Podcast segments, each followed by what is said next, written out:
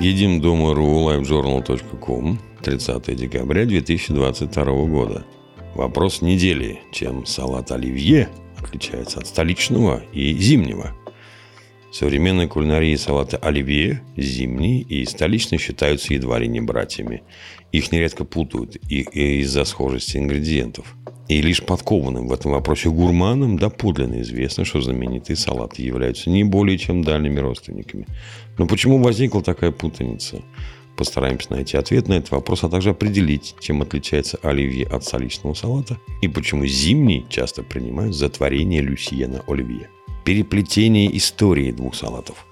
История оливье берет свое начало в дореволюционной России – в 60-х годах 19 века шеф-повар модного ресторана «Эрмитаж» решил побаловать искушенных московских гурманов новым блюдом. По слухам, у него получился настоящий кулинарный шедевр – о котором очень скоро заговорила вся Москва. К сожалению, точный рецепт этого салата до сих пор неизвестен. Люсьен Оливье хранил его в секрете, нигде не записывал и никогда ни с кем не делился тонкостями приготовления. Некоторые историки кулинарии считают, что рецепт Оливье наиболее приближенный. К оригинальному впервые опубликовала в своем руководстве к изучению основ кулинарного искусства советская писательница, преподаватель пищеведения и мясоведения Пелагея Александрова-Игнатьева – если верить этой версии, то изначально в состав блюда входили жареные или запеченные рябчики, трюфели, оливки, корнишоны, вареный картофель, раковые шейки, свежие огурцы, перепелиные яйца, листья салата, а также ланспик – густой желеобразный бульон. Все это изобилие приправляли соусом провансаль. Что касается салата столичный, то он появился гораздо позже, в 20 веке.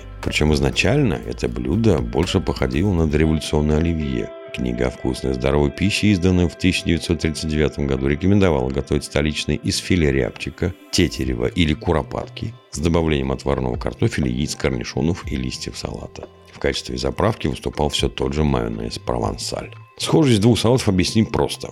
Столичный задумывался как более доступный аналог знаменитого оливье, который подавали в ресторане «Эрмитаж». Многие ингредиенты в составе этих блюд были идентичны, однако в столичный не добавляли трюфели, черную икру и ланспик, благодаря чему салат оказался востребован у широких масс. А вот раковые шейки, оливки и каперсы при приготовлении использовать допускалось по вкусу. В советские годы рецепты обоих блюд претерпели существенные изменения. И салат столичный, и оливье вынуждены были сбросить буржуазный флер и стать ближе к потребителю – в оливье мясо рябчиков все чаще заменяли вареной колбасой. Вместо каперсов хозяйки добавляли зеленый горошек, а изысканный корнишон уступили место соленым огурцам. Покинули рецепты раковой шейки, лишь в некоторых рецептах вместо них рекомендовали использовать крабовое мясо. После 1952 года в салате оливье появился еще один важный ингредиент – вареная морковь. Из рецептуры столичного салата времен НЭПа рябчики с куропатками тоже исчезли. Их заменили на более доступную курицу и индейку.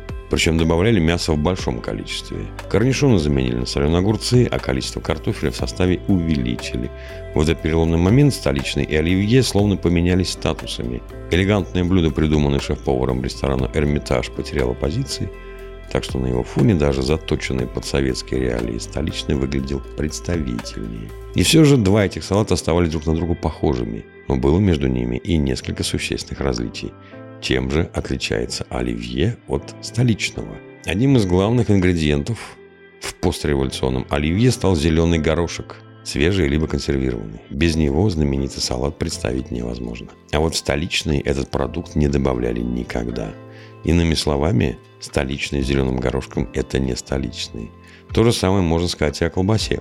Ее в этом блюде не используют. При приготовлении столичного предпочтение всегда нужно отдавать мясу. Курице, свинине, телятине. Что касается вареной моркови, то для оливье она обязательно. А вот для салата столичный произвольно. Аналогичная ситуация обстоит и с репчатым луком. В некоторых кулинарных книгах советских времен салат столичный – рекомендуют подавать не перемешанным, а выложенным слоями в следующей последовательности. Мясо, картофель, яйца, огурцы, крабовое мясо. Каждый слой нужно промазать майонезом. А чем отличается зимний салат от оливье? Еще один салат, который часто путают с оливье, зимний. Действительно, по способу приготовления, составу ингредиентов и вкусу два этих блюда тоже очень похожи. Постараемся разобраться, есть ли между ними разница. Как было сказано ранее, традиционный салат столичный изначально больше походил на революционное оливье. Зимний же – это вариация оливье советского. Один из ключевых ингредиентов в зимнем – колбаса, которую, впрочем, допускается заменять на мясо. Присутствует здесь и консервированный зеленый горошек. Без него в зимнем, как и в оливье, обойтись нельзя. Еще одна важная составляющая этого блюда – огурцы. В них и заключается самое главное отличие двух салатов. Если в оливье допускается использование свежих огурцов наряду с маринованными, то для зимнего нужно брать только маринованные или соленые. Главная идея зимнего салата состоит в следующем. Все ингредиенты должны быть доступны в холодный сезон. Свежие овощи в этот рецепт не вписываются. Зато домашние огурчики, которые заготавливают многие хозяйки, подойдут отлично. Убедитесь в этом сами, приготовив зимний. Подведем итог. Салат зимний – это блюдо, которое можно считать чем-то средним между оливье и столичным. В каждом из них похожий набор ингредиентов, из-за чего часто возникает путаница. Еще раз коротко перечислим основные отличия оливье от зимнего и столичного салатов. Первое. В столичном не допускается использование колбасы, нужно только мясо. В оливье все с точностью наоборот. Для зимнего подходят оба ингредиента. Второе. Столичный не добавляют зеленый горошек, а вот в оливье и зимнем он необходим. Третье. В оливье и столичном можно использовать одновременно и свежие, и маринованные огурцы. В зимнем только маринованные или соленые. Четвертое. Вареная морковь. Для оливье обязательно, для зимнего историчного нет. Пятое. Оливье и зимний принято подавать перемешанными. Столичный можно выложить слоями. Мы поделились с вами историей любимых традиционных салатов. Желаем, чтобы на вашем праздничном столе всегда было изобилие вкусных блюд. Приятного вам аппетита и будьте здоровы!